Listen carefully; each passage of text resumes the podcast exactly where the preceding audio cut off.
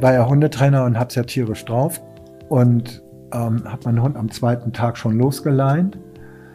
Und dann ist dieser Hund, dummerweise standen die gelben Säcke draußen vor der Tür, in der ganzen Straße. Und ich war unterwegs in einem fremden Ort, ich weiß gar nicht mehr, wo das war, irgendwie bei Frankfurt. Und ähm, Cutter ging einfach los. Einfach weg von Mülltüte zu Mülltüte. Ist halt ein rumänischer Straßenhund, von Mülltüte zu Mülltüte und kam nicht, als ich sie gerufen habe. Und ging einfach, ohne sich umzudrehen, immer weiter. Da hatte ich mich gar nicht so im Griff und habe dann gleich Kollegin angerufen, das war Ellen, weiß ich noch ganz genau. Ellen, kannst du mal runterkommen? Wir hatten eine Wanderung zusammen und Ellen kam dann runter und hat ihr quasi von der anderen Seite den Weg abgesperrt, ähm, so man sie bekommen konnte. Hallo und herzlich willkommen. Ich bin Jona und ihr hört den Kanes Podcast. Für diese Folge hattet ihr die Chance, Fragen an Michael Greve zu stellen. Ein paar der Fragen habe ich rausgesucht und die gebe ich an Michael heute weiter. Und jetzt wünsche ich euch viel Spaß mit der Folge.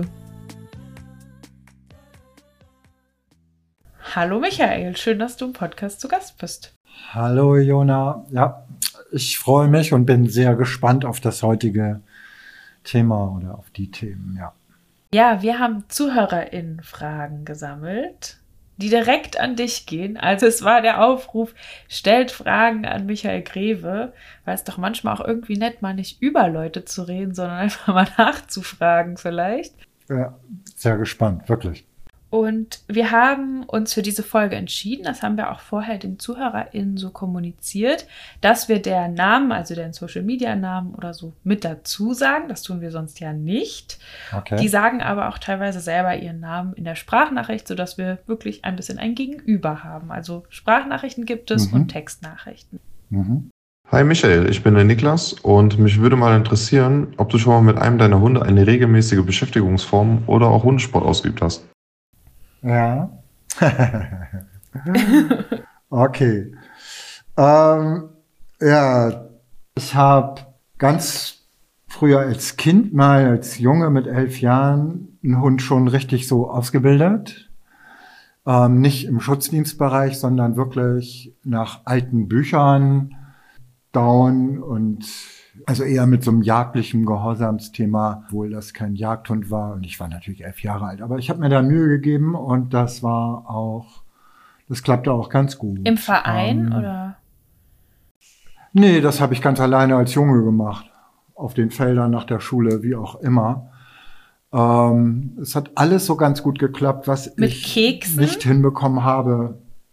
Nee, ich glaube, das war damals noch gar nicht so Thema. Das war noch mehr so den Hintern runterdrücken vom Hund und vorne ein bisschen hochhalten und dann Sitz sagen, so etwas. Oder wenn man belohnt hat, dann tatsächlich erst nachdem man sowas gemacht hat. Man hat also nicht mit Futter gelockt oder die Bewegung animiert oder so. Da kann man ja grundsätzlich erstmal nichts gegen sagen. Aber das war mehr so ein Machen. Und wenn es geklappt hat, gab es ein Keks. Also damals gab es Frohlich halt. Viel mehr war gar nicht so groß auf dem Markt.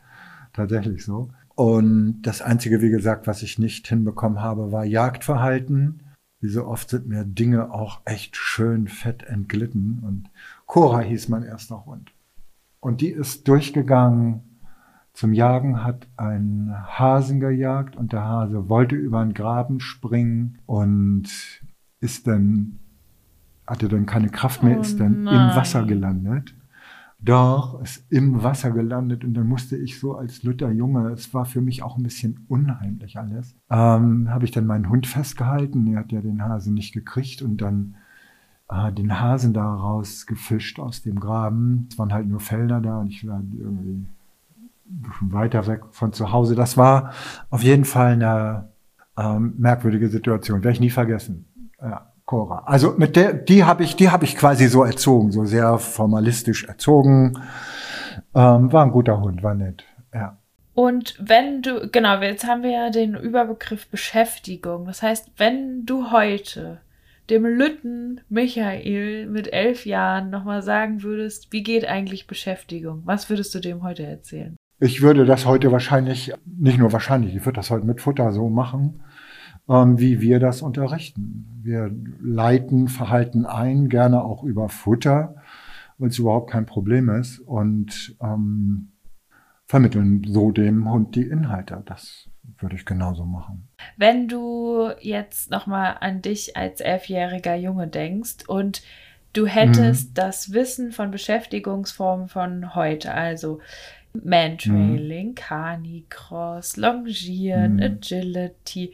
Was mhm. glaubst du, gäbe es irgendeine Beschäftigungsform, die dir damals vielleicht richtig, richtig Spaß gemacht hätte? Auch so in der Form, wie wir sie heute unterrichten würden? Hm.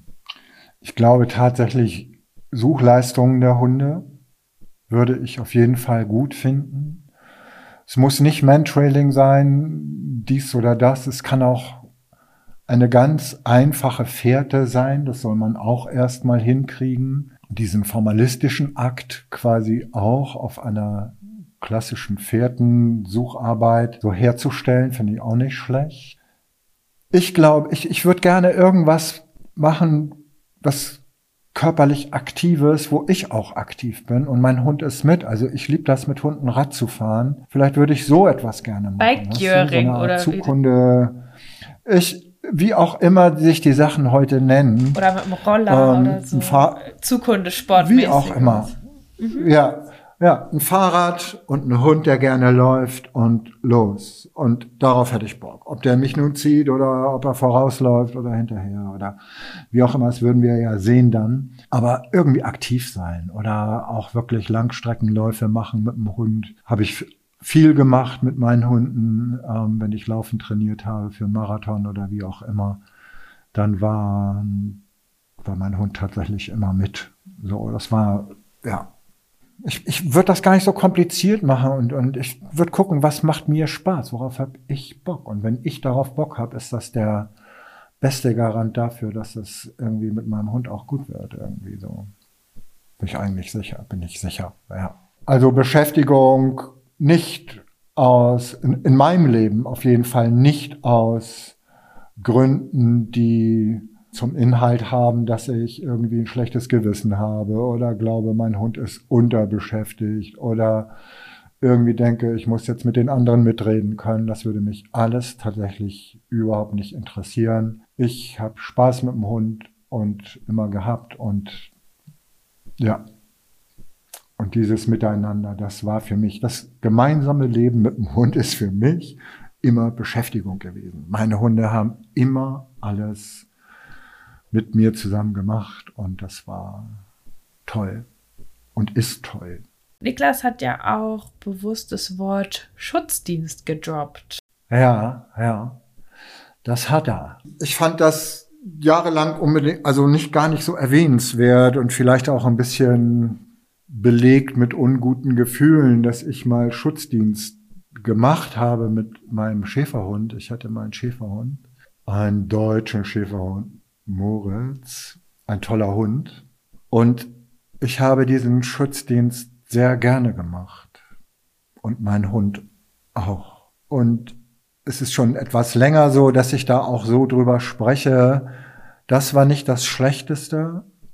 Und wirklich, man kann auch Schutzdienst richtig gut machen, anständig für den Hund machen. Man muss da nicht unbedingt Pokal und Erfolgsgeil irgendwo alles tun, um an die Spitze zu kommen oder irgendwo im Leistungsbereich um sich wiederzufinden, sondern auch das ist, wenn man das gut macht, ein, ein Miteinander, eine Arbeit. Es ist ein Ziel dort zu erreichen. Und wenn die Hunde wirklich lernen, das ist jetzt der Sport und das ist Feierabend und beide Sachen sind voneinander gut getrennt, dann hat man auch keinen verrückten Hund, der sich die Seele aus dem Leib schreit, nur weil da irgendjemand mit dem Tennisball spielt. Ein guter Hund kann das dann auch ertragen, wenn andere spielen und er selber ist nicht dran. Und darum finde ich wirklich so eine Schutzhundprüfung drei, was ich alles gemacht habe, das nicht nur weil ich es gemacht habe, sondern weil viele das gemacht haben, da steckt Arbeit hinter, da steckt wirklich auch ein Vermögen hinter, sowas wirklich sehr gut zu machen. Und das sollen die Leute heute erstmal hinkriegen, bevor sie schlecht darüber sprechen. Man lernt sehr viel über aggressive Hunde. Man lernt auch viel über ängstliche Hunde in diesem Bereich. Wieso über ängstliche Hunde? Über, naja, weil du auch manche Hunde, die bei einer zu starken Form der Bedrängung oder der Inanspruchnahme ja durchaus unsicher, ängstlich reagieren, unsicher oder und ängstlich reagieren, so dass man wirklich diesen Hunden Hilfestellung gibt, ähm, diese Unsicherheiten zu überwinden ähm, und dann doch den Figuranten anzunehmen. Das hört sich jetzt ein bisschen blöd an. Die Leute, die das kennen, die wissen, was ich. So meine Figurant ist der Helfer und mit angehen meine ich tatsächlich diesen Arm oder die Vorbereitung zum Arm, eine Beißwurst oder mhm. sonstiges anzunehmen und da reinzubeißen und das festzuhalten und daran auch noch oder da auch noch als Hund Energie reinzupacken, die von Durchsetzungsvermögen irgendwo gekennzeichnet mhm. ist. Also ich finde, da sollte man mal zugucken. Es gibt gute Vereine, es gibt schlechte Vereine. Das ist wie alles. Und wenn man das Glück hat und man kommt auch in gute Leute, ähm, ist das auch keine dumme Männersportart oder irgendwie so eine machtgeile dumme Geschichte. Nein, es kann ein hohes Niveau haben. Vielleicht im Ausland etwas mehr als in Deutschland. Das mag sein. In, ähm, Belgien, Holland und ähm, Frankreich hat Hundesport, Schutzhundesport, ein ganz anderes Flair, einen ganz anderen Stellenwert, viel mehr Publikum, ganz andere Hunde, ganz andere Arbeitsweisen. Kann man vielleicht nicht so platt miteinander vergleichen, aber es ist allemal interessant. Und wie gesagt, das soll man erstmal herstellen können. Heute würde ich allerdings sagen, müsste irgendwo geguckt werden, wie man diesen Sport macht. Man guckt ja auch tatsächlich bei uns Hundetrainern, wie wir unsere Arbeit machen und ist dort schnell mal am Manipulieren und munkelt irgendwas sehr Dünnes über Tierschutz relevant und so weiter und so weiter. Also ich finde, dass diese Diskussion auch durchaus mal in den Hundesport gehört, ähm, egal in welchen Hundesport. Und ich finde auch nervliche Belastungsgrenzen bei Hunden im Hundesport zu berücksichtigen und auch hier zu sagen, ist es dann den Pokal wirklich wert, wenn jemand jetzt hier seine kleine Hundeseele und sonst wen auch immer verkaufen muss oder kann man das auch bleiben lassen und ist nicht ein netter Spaziergang vielleicht für diesen oder jenen Hund genauso attraktiv. Also ich hoffe, ihr wisst alle, was ich meine und du weißt auch, was ich meine. Man kann das alles immer so, so, so oder so beleuchten und ich würde es gerne wirklich viel differenzierter sehen und ich würde auch Vereine unter die Lupe nehmen und nicht nur Hundetrainer. Ich fände das ähm, alle Male sinnvoll und fair, da gut drauf zu achten. Zum zweiten Teil der Frage. Musstest du bei deiner Hündin viel Erziehungsarbeit leisten und hast du mit ihr eine Orientierung nach Kanus aufgebaut? Nein. Weil sie einfach orientiert Nein, ankam. Nein, sie war nicht orientiert. Äh, das erste, was mein Hund gemacht hat, als ich glaube, ich habe das irgendwann auch schon mal erzählt vielleicht, ich weiß nicht, ob das hier war, in einem Podcast oder so. Ich habe meinen Hund bekommen und ich war ja Hundetrainer und hab's ja tierisch drauf und ähm, habe meinen Hund am zweiten Tag schon losgeleint. Und dann ist dieser Hund, dummerweise standen die gelben Säcke draußen vor der Tür, in der ganzen Straße. Und ich war unterwegs in einem fremden Ort, ich weiß gar nicht mehr, wo das war, irgendwie bei Frankfurt. Und ähm, Cutter ging einfach los. Einfach weg von Mülltüte zu Mülltüte. Ist halt ein rumänischer Straßenhund von Mülltüte zu Mülltüte. Und kam nicht, als ich sie gerufen habe. Und ging einfach, ohne sich umzudrehen, immer weiter. Da hatte ich mich gar nicht so im Griff und habe dann gleich Kollegin angerufen, das war Ellen, weiß ich noch ganz genau. Ellen, kannst du mal runterkommen? Wir hatten eine Wanderung zusammen und Ellen kam dann runter und hat ihr quasi von der anderen Seite den Weg abgesperrt, so dass man sie bekommen konnte. Hat sie dann mit Futter rangelockt und darauf hat dieser Hund reagiert und ich hatte natürlich kein Futter bei mir und und und. Also ich habe den Hund daraufhin etwas längere Zeit an der Leine gehabt und gelassen und habe nicht wirklich nach Kanes irgendwo irgendwas gemacht. Ich habe bei diesem Hund keinen Wert gelegt auf Sitz oder Platz oder Fuß. Ich habe nur Wert darauf gelegt, dass sie nicht an der Leine zieht. Und das grundsätzlich. Musste gar nicht dafür sorgen, dass da irgendwie ein großes Gezier entstand. Das war alles von Anfang an ganz easy bei meinem Hund. Das Einzige, worauf ich gucken musste am Anfang, war, dass sie sich nicht nach oben gegnabbelt hat in der Familie. Das heißt, dass sie spielerisch ankam und in die Hände gegnabbelt hat, dann aber immer mehr und immer mehr und immer mehr gegnabbelt hat, so dass man irgendwann auch Schluss jetzt sagen musste, weil es zu doll wurde. Das war bei Erwachsenen gar nicht so unbedingt das größte Problem, aber dann bei Kindern hat sie es eben auch versucht. Da musste man dann schon irgendwo sagen und auch machen, Schluss jetzt, dass sie dort eine Grenze vermittelt bekam. Ansonsten habe ich nicht wirklich mehr gemacht. Sie musste kommen, wenn ich sie gerufen habe. Sie musste wegbleiben, wenn ich nicht wollte, dass sie kam. Dieses und jenes einfach lassen, wenn ich gesagt habe, Schluss jetzt oder lass das. Aber viel mehr war da gar nicht. Und die war super ein super Begleithund, war der einfachste und beste und tollste Begleithund, den ich jemals hatte und habe. Sie lebt ja noch, ist aber sehr, sehr alt geworden jetzt, stellt weder Ansprüche noch fordert sie, außer in gewissen Pflegeleistungen jetzt. Aber ansonsten war es ein einfacher Hund und sowas habe ich mir immer gewünscht, weil die Hunde davor durchaus anders gemanagt werden mussten, weil die durch ihre Genetik bedingt, das waren halt Kettle Dog noch auch, der, der einfach mehr Dampf hatte, ob sinnvoll oder nicht sinnvoll, in eine gewisse Richtung, ja. Hast du denn mit dem Kettle Dog eine Orientierung nach Canis aufgebaut? Ähm, ja, das habe ich gemacht und ich habe auch bei dem so ein bisschen was geguckt, wie sie so an Rindern war. Das war unprofessionell und gar nicht so, gar nicht so, also war nicht, es war laienhaft an Rindern mal geguckt, wie so ein Kettle Dog tatsächlich seine Veranlagung präsentiert.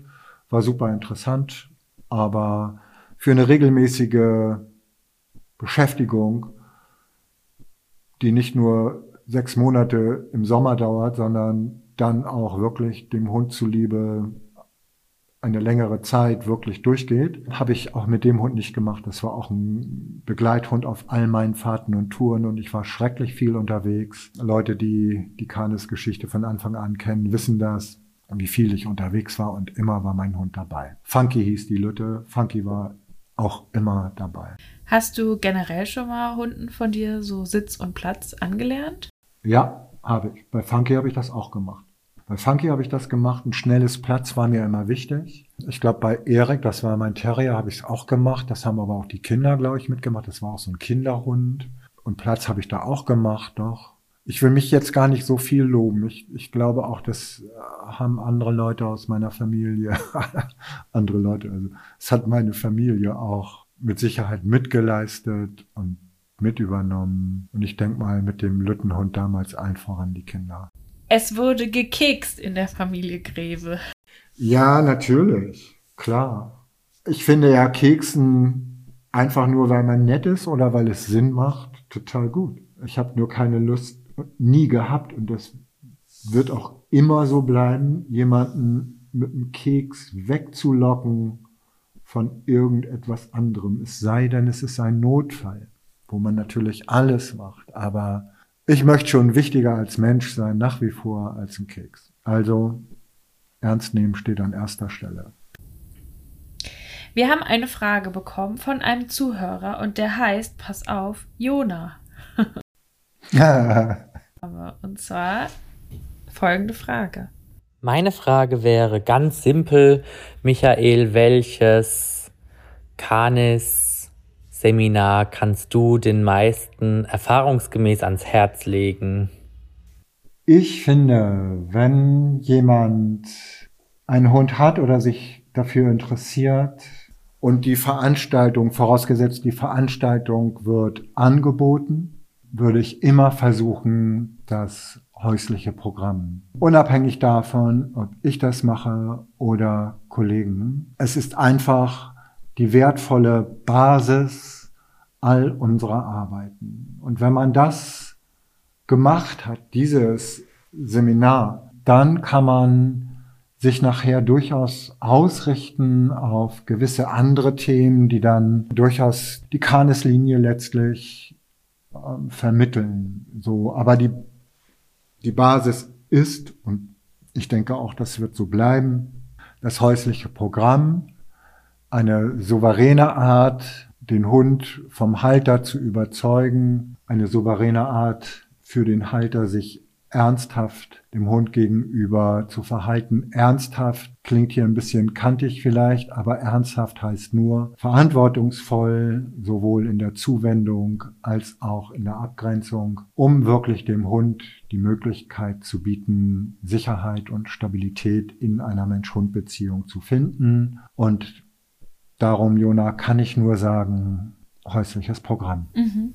machen. Und ja. da vielleicht trotzdem noch mal so zu sagen, also, also ich, ich habe es mal den Vortrag gehört. ist ja wirklich, da mhm. geht es ja wirklich eigentlich auch sehr viel um so Grundphilosophie, also um die Grundphilosophie von Kanes oder die Grundidee, mhm.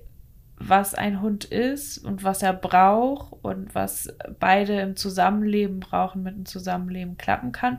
Aber trotzdem ja. ähm, ersetzt es natürlich keine individuelle Beratungen über Beziehungsstrukturen, sondern man kann für sich viel draus ziehen, aber es ersetzt ja. diese individuelle Beratung eben nicht. Also mit diesem, mit dieser Idee sollte man da nicht hingehen.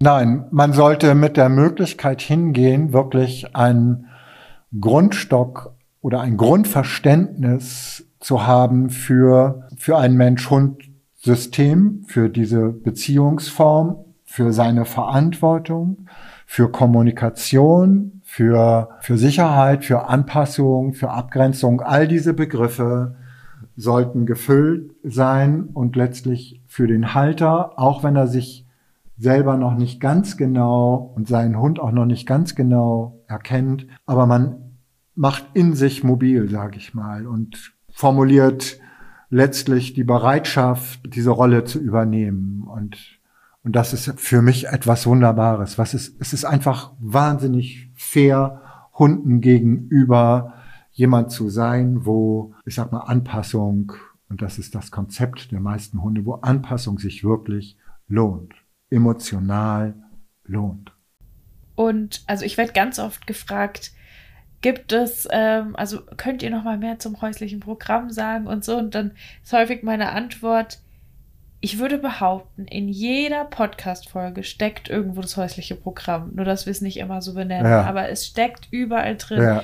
In dem formulierten ja. Wohlwollen Hunden und Menschen gegenüber, im Thema Abgrenzung, im Thema Grenzen geben generell, in der ganzen Idee, wie wir über Beziehungen sprechen, über Ernsthaftigkeit sprechen. Das steckt in jeder Folge drin. Also ich weiß, ihr seid alle neugierig. Mhm. Wenn ihr es wissen wollt, worum es geht, dann hört einfach alle Folgen nochmal. Und ansonsten, äh, wenn ihr wissen wollt, wie es für euch geht, dann gönnt euch und lasst wirklich jemanden individuell drauf gucken, der euch dahin mhm. führt euer eigenes häusliches Programm zu entwickeln und nicht jemand, der sagt, ich habe schon mal davon gehört, du musst diese drei bis fünf Punkte erfüllen, weil so funktioniert es nicht. Ja. Es ist eigentlich kein Programm. Man muss sich, es ist eigentlich ziemlich ja, individuell. Das ist total Fehlbegriff, ein Fehlbegriff. Ähm, aber es ist egal. Wir haben es so genannt, irgendwann mal, dabei ist es geblieben. Wir hätten es vielleicht ändern können, aber da war es schon so ein Begriff. Und wir behalten den Begriff bei und sind durch den Begriff Programm ganz einfach genötigt, permanent zu erklären, dass es eben kein Programm ist. Und vielleicht, vielleicht ist es ja deshalb schon wieder gut. Aber man muss dieses Thema, das muss man, muss man fühlen. Von der Sache her, das zu verstehen, wird abgenickt. Ja, ja, ist gut. Aber das ist es nicht. Man muss sich wirklich mal aus sich selbst herausbegeben und von außen gucken, was mache ich eigentlich so mit meinem Hund den ganzen Tag und die ganze Woche und den ganzen Monat und immer und immer und immer. Ähm, gibt es da nicht Punkte, die ich an mir dann wirklich so verändern kann, dass das für den Hund eine Hilfe wird, auch sein Verhalten zu verändern?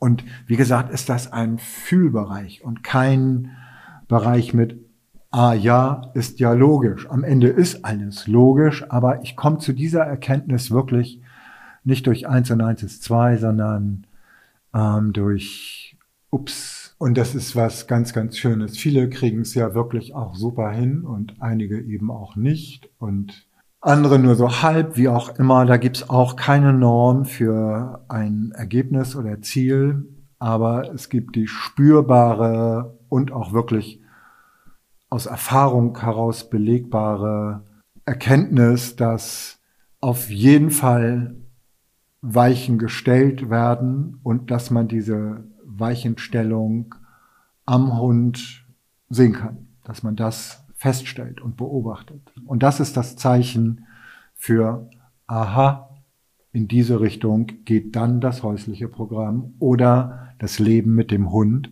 weiter man muss reinkommen. Man versteht es vielleicht nicht gleich, manche ja, bei manchen ist es auch wie so ein, wie so ein Initialfunken, klack, klack, klack, klack, klack, klack, klack, wird sofort vernetzt und verstanden, ah ja, so ein Ding ist das.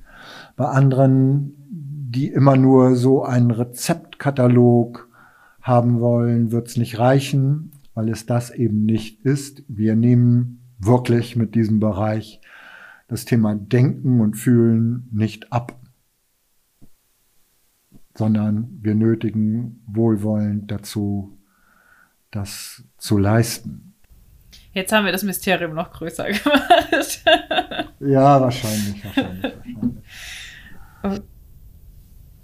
Okay, neue Frage. Hallo Michael, hier ist Petra, Instagram-Name Hundeherzenliebe.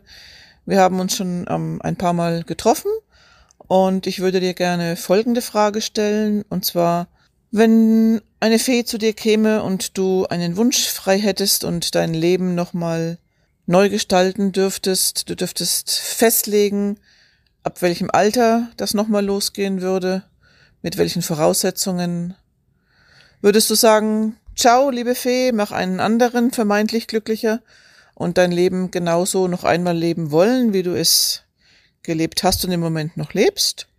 Oder würdest du sagen, du würdest die Chance ergreifen und die Weichen nochmal in irgendeine Richtung anders stellen oder früher anders stellen? Ja, genau, das würde mich interessieren. Freue mich auf deine Antwort. Also, ich bin ja froh, dass ich jetzt so bin, wie ich bin. Mir geht's ja super gut habe viele Dinge für mich geregelt und geordnet und das passt eigentlich alles super gut mit meinem Leben im Moment. Und ich glaube, dass das auch nur passt, weil ich alles so gemacht habe, wie ich es gemacht habe oder wie es mit mir passiert ist. Ich glaube, geplant war da gar nichts. Passiert ist eine ganze Menge und das von klein auf. Und nicht nur schöne Dinge, auch unschöne Dinge. Und um so zu werden, wie ich bin, das klingt jetzt ein bisschen blöd, musste das wohl alles so sein. Und ich nehme das alles jetzt dankbar an, kann aber sagen, dass es mittendrin einfach auch Momente gab, wo ich mich gerne woanders hingewünscht hätte ähm, oder aus heutiger Sicht vielleicht sagen würde, mein Gott, das hätte es ja auch nicht so doll machen müssen mit mir selber, wo ich so ein bisschen rücksichtslos gegen mich selbst gewesen bin, auch vielleicht. Und mit Sicherheit auch gegen andere. Und im Grunde genommen auch selbst überschätzend. Das ist so mein mich zurzeit super begleitendes Thema, dass ich immer gedacht habe, man in gewissen, einer gewissen Entwicklungssituation. Man hat alles im Griff. Man hat aber gar nichts im Griff.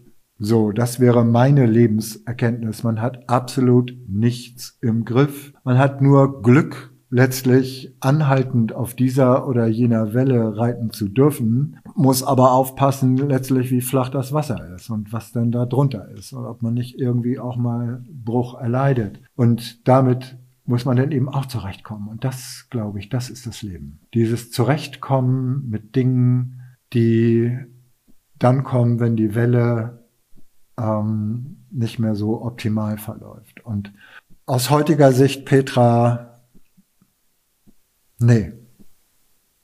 Ich hatte mein Leben und habe mein Leben ja noch und genieße das und freue mich über Momente. Das allerdings war nicht immer so. Das ist vielleicht das Ergebnis von ganz viel Belastung und Anstrengung und Nöten, die ich und nicht nur ich alleine, ja auch mit meiner Familie zusammen gemeistert habe oder wir gemeistert haben, wie auch immer, auch mit meiner Familie Kanes zusammen gemeistert habe. Da ist nicht alles nur immer Einzelwerk gewesen, gar nicht, überhaupt nicht. Also ist mir auch ganz wichtig, dass das mit gehört und mit bedacht wird. Die Hundeszene ist schon relativ hart. Wenn man gewisse Sensibilitäten hat, tut's weh.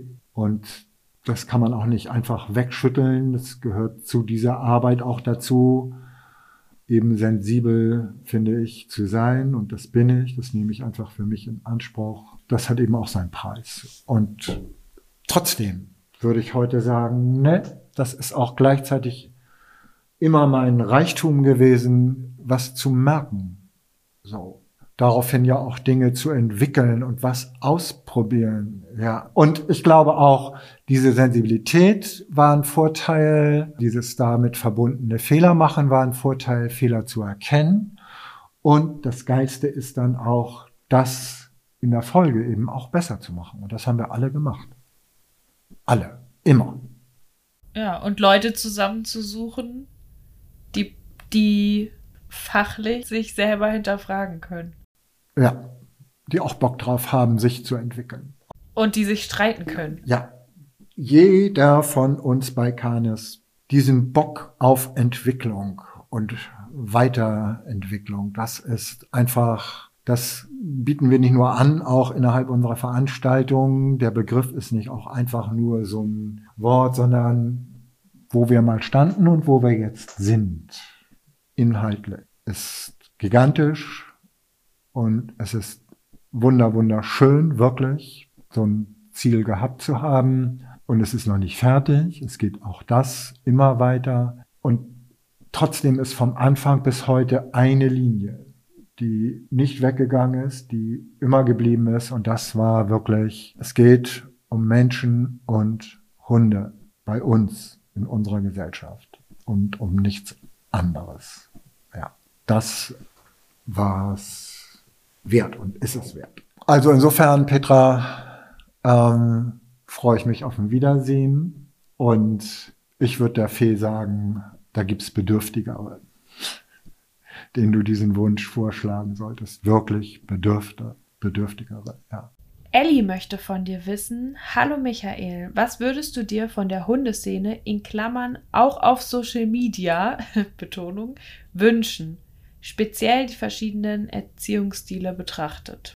Ich würde mir wünschen, ähm, gerade auf äh, Social Media darüber fachlich gut sprechen zu können und oder dass die, die dort aktiv sind, ich bin da ja gar nicht so aktiv, überhaupt nicht. Aber dass die, die da aktiv sind, wirklich sich fachlich entwickeln, ohne immer Menschen bewerten zu mhm. müssen mit gut oder schlecht, ohne Leute in den Dreck zu ziehen, die vielleicht hier und da mal etwas kantiger sind, wobei dann aber auch die kantigen nicht unbedingt die, die mit Keksen irgendwie Rolle vorwärts trainieren beim Hund.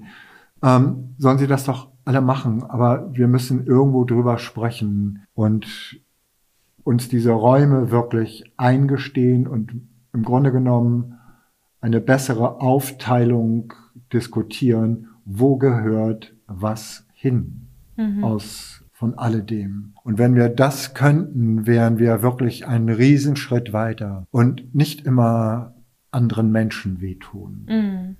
Ich finde, dass man dadurch kein netterer Hundetrainer ist, wenn man andauernd Menschen wehtut und beleidigt und sie in den Dreck zieht und ich habe darauf keinen Bock. Fachliches von persönlichem trennen. Das wäre geil. Ich finde, das ist, das ist der erste Riesenschritt in Richtung Fachlichkeit. Auf was anderes habe ich überhaupt keinen Bock mehr. Also da würde ich auch nicht mehr sprechen. Also wenn ich das merke, klicke ich sofort weg. Also wenn ich schon an der Tonalität oder am geschriebenen Wort erkenne, da will jemand nur, dass ich mich im Grunde genommen selbst als erkenne. Solche Gespräche führe ich gar nicht mehr. Das vor allen Dingen nicht mit Leuten, die mich überhaupt nicht kennen. Mich, über mich reden fast nur Leute schlecht, die mich nicht kennen. Lass das doch einfach bleiben. Ja. Oder traut euch halt mal zu fragen. Ja. ja, lasst das einfach bleiben. Kommt vorbei und guckt. Ja, fragt mich persönlich. Ist doch viel besser. Mhm. Als irgendwie mutmaßlich der bessere Mensch durch das Schlechtreden anderer. Ich habe das ja auch alles gemacht. Also ich bin da ja gar nicht viel besser, bin nur etwas weiter. Und das sei euch auch gegönnt. Weiterentwicklung hatten wir schon mal. Brauchen wir nicht nochmal durchkauen. Also ich wünsche mir einen besseren Umgang miteinander, tatsächlich, ja. Ganz aufrichtig. Und wie schön würde man vielleicht vorankommen und das wäre doch wirklich für die Hunde, also natürlich auch für die Menschen, aber auch für die Hunde, wenn man das Ego mal ein bisschen rausnehmen könnte. Weil dann wird es wirklich ja. um die Hunde gehen. Und ich habe das Gefühl, ja. wenn es um was oft nicht geht, wenn über Hunde geredet wird, ja. dann sind es Hunde. Ja, ja. Das ist so. Das ist wirklich so. Worüber, worum geht's? Worüber sprechen wir? Ja. Redest du über dich oder redest du über, über Kaninen? Ja, genau. So? Genau, genau. Ja. Wir können gerne über dein Problem reden, das kann man ja machen, aber ich bin da nicht für verantwortlich. Ja, und lass die Hunde raus. und lass die Hunde aus dem Spiel. ja. Ich weiß nicht genau, wie man den Namen ausspricht. Ich versuch's mal. Äh, Ro ist Jamo. R-O-W ist Jamo. Also ich würde es so aussprechen. Ro, das W würde ich nicht mitsprechen. Ro Jamo. Ro Jamo. Okay, also großes ja, Entschuldigung von mir, dass ich wirklich keine Ahnung habe. Ich weiß, könnte jetzt nicht mehr sagen, was das für eine Sprache ist, aber vielleicht ist es doch einfach ein Fantasiename. Und viel wichtiger ist sowieso die Frage dahinter und die ist, hast du schon AusbildungsteilnehmerInnen oder Ausbildungsteilnehmer, ähm, wurde hier geschrieben, von dem Beruf Hundetrainer abgeraten? Ja, das habe ich. Es gibt Menschen, die während der Ausbildung ihre Grenzen zeigen oder in Lebenssituationen geraten, die so gravierend sind mm, oder Seiten von sich gezeigt, die so erschreckend sind, dass man wirklich sagt, lass lieber die Hände von diesem Job, weil du hast es hier mit Menschen zu tun. Und ja, rein subjektiv betrachtet halte ich dich nicht für mh, hm, geeignet, mit Menschen zu arbeiten. So, das habe ich bestimmt öfter schon mal gesagt. Ja. Auch kein leichtes Gespräch. Das sind keine leichten Gespräche. Ich glaube auch, ich habe manche Dinge sehr lange vor mir hergeschoben, aber manche, das, das gehört halt, glaube ich, auch ein bisschen mit dazu. Bei Hundetrainern gibt es tatsächlich, da fragen viele sich, ich weiß gar nicht, ob ich dafür geeignet bin. So. Mhm. Und zweifeln an sich. Auch während der Ausbildung zweifeln viele Hundetrainer werdende Studenten und Studentinnen an sich. Aber das geht vorbei. Und dann schließt sich am Ende der Kreis und dann sind es gute Hundetrainer. Aber auch da haben wir manchmal die Situation, dass auch Leute die Ausbildung machen, was man auch nicht vermeiden kann. Man soll sich lieber dann dieser Erkenntnis stellen, wo man auch mal sagen muss, dass man auch mal sagen muss, du solltest lieber kein Hundetrainer werden. Gar nicht nur wegen der Hunde, gar nicht, sondern wegen der Menschen. Ich glaube, für viele Stockwalker wahrscheinlich der bessere Job mit Hunden. Oder ähm, eine Pension. Oder vielleicht eine Hundepension vielleicht. Aber diese Form der Beratung und des wohlwollenden, mitmenschlichen Arbeitens ist vielleicht nicht so die Ebene.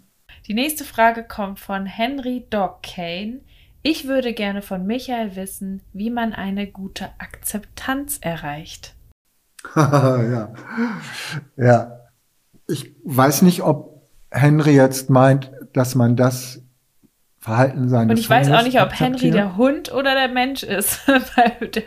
ja, das weiß ich auch nicht. Ich gehe bei Instagram, ich gehe bei Instagram-Profilen grundsätzlich davon aus, dass es der Hund ist. Tatsächlich? Ja. Okay, dann, dann ist Henry der Hund.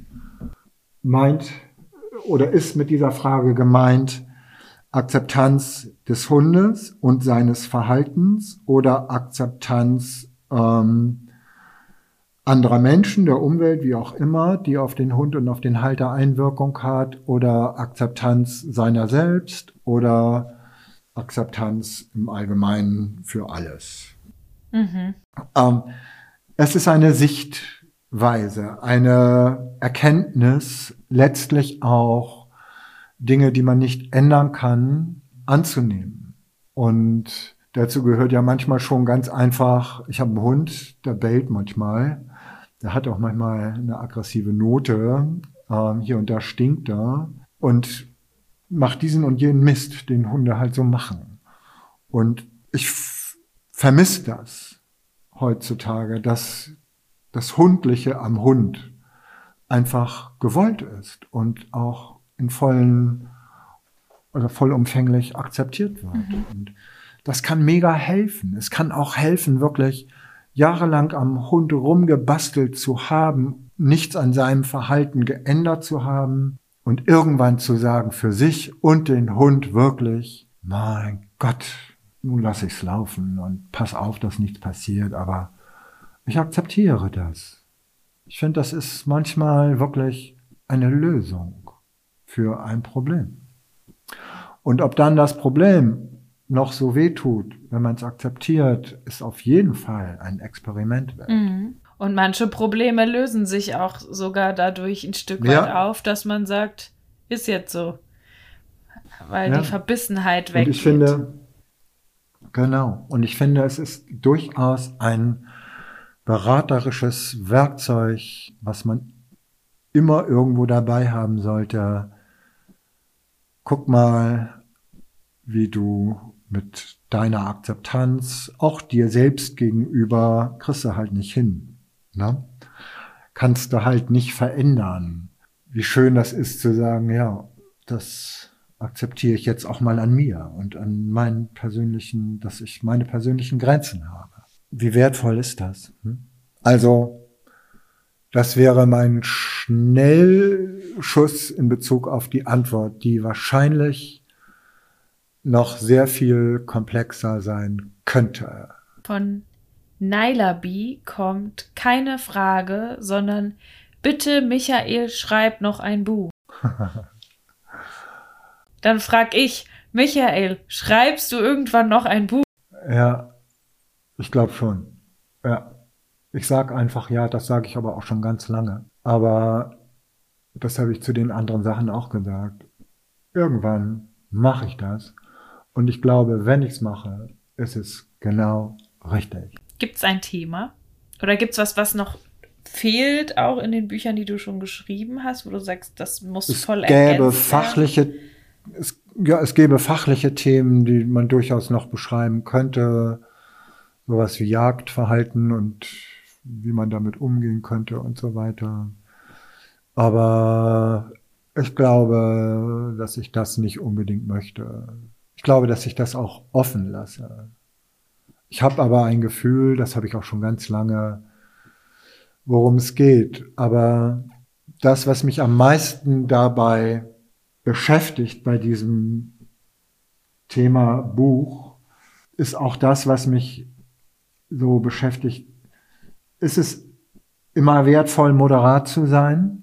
So schreibe ich dieses Buch, um zu gefallen oder damit es anderen gefällt? Oder schreibe ich das Buch, damit ich, mache ich das für mich? so. Und verzichte auf den moderaten Ansatz, sondern benenne ganz einfach auch tatsächlich, wirklich, die ganzen Themen, die die auch außerhalb der Fachlichkeit liegen und damit zu tun haben, wie unanständig diese oder jene Dinge sind, die man, die auf dem Markt zu finden sind und benenne sie. Und das kann man nicht moderat machen, weil da auch böse Absichten sich verstecken hinter diesem Lächeln.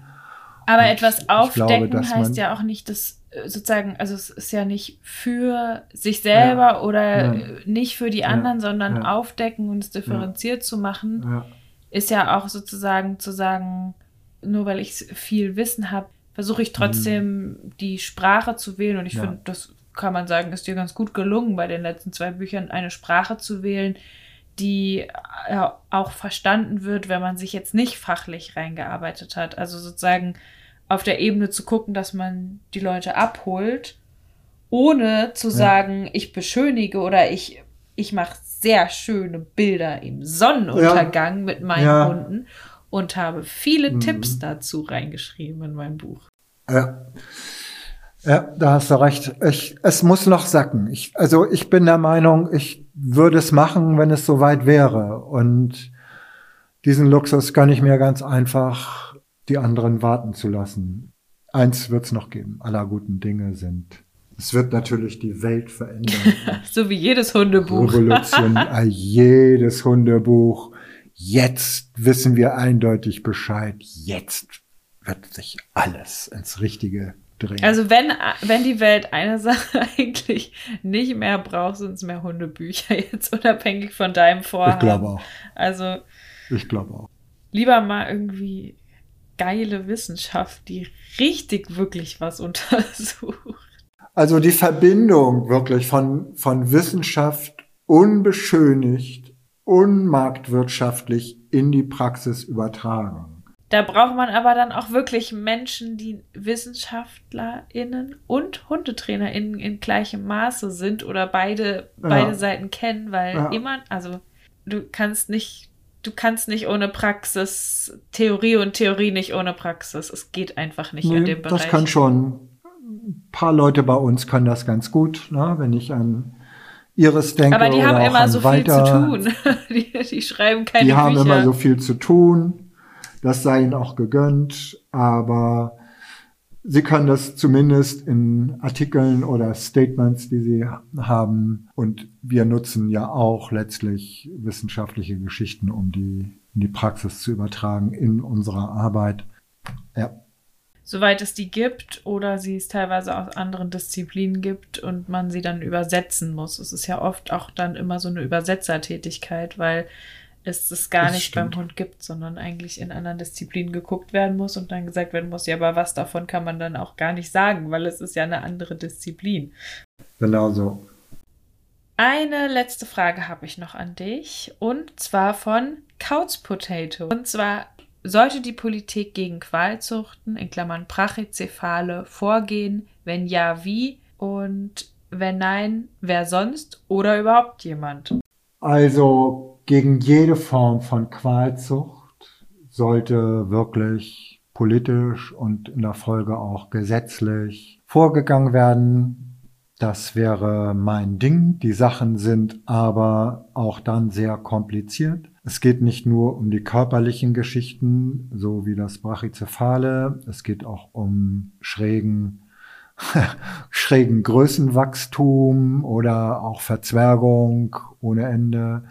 Das sind auch nicht immer gesunde Sachen. Es geht um Dinge, die man nicht sieht. Es geht auch um Potenziale. Es geht auch ähm, wirklich um psychische Beschaffenheiten von Hunden auch, dass sie keine Nerven mehr haben, dass sie ein gesteigertes Beutefangverhalten haben. Das kann man ja für gewisse Zwecke von mir aus nutzen, dann sind es in dem Gebrauch vorhandene Fähigkeiten, die man nutzen kann, aber als normaler Haus- und Familienhundhalter muss ich andere Fähigkeiten haben. Ich muss diese merkwürdige Welt aushalten können.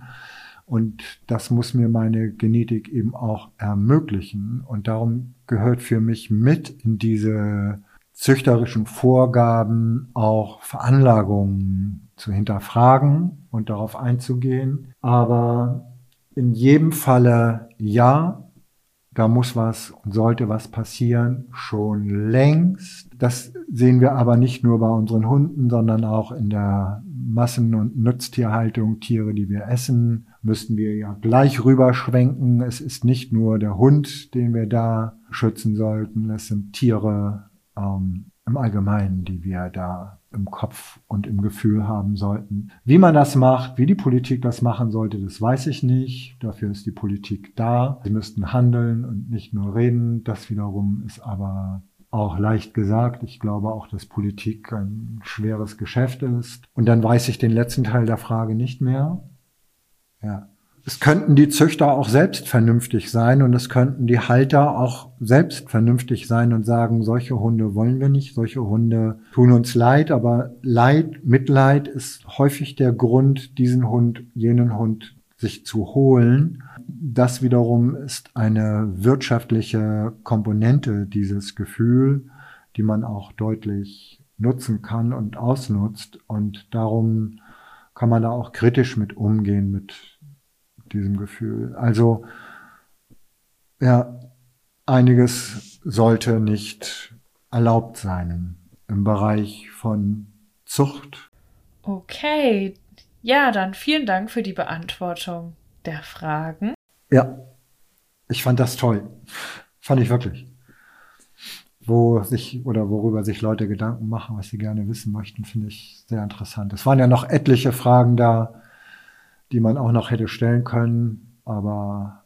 Wir haben jetzt so ein paar für uns ja. spannende rausgepickt. Und die so ein bisschen stellvertretend auch für die anderen mit dabei waren. Beziehungsweise ganz viele, die wir nicht genommen haben, wurden einfach schon in anderen Podcast-Folgen beantwortet.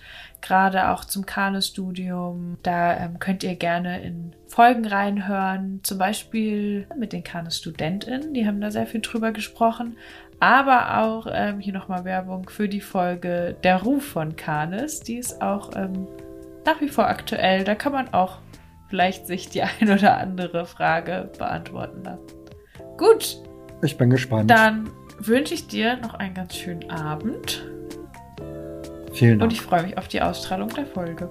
Ich wünsche dir auch noch einen schönen Abend und eine schöne Zeit und ich bin sehr gespannt. Ja. Mach es gut. Bis dann. Tschüss. Tschüss. Das waren sie, die Fragen an Michael. Wenn ihr mehr zu Kanes Veranstaltungen und den Ausbildungen wissen wollt, dann schaut gerne vorbei auf kanes-kynos.de. Einblicke in den Kanes Alltag findet ihr auf Instagram unter kanes-kynos. Und wenn ihr auch mal eine Frage zu einer Folge stellen wollt, dann passiert das auf meinem Instagram-Kanal Jona mit i und die Hunde. Und jetzt wünsche ich euch und euren Hunden eine gute Zeit. Bis dahin, tschüss.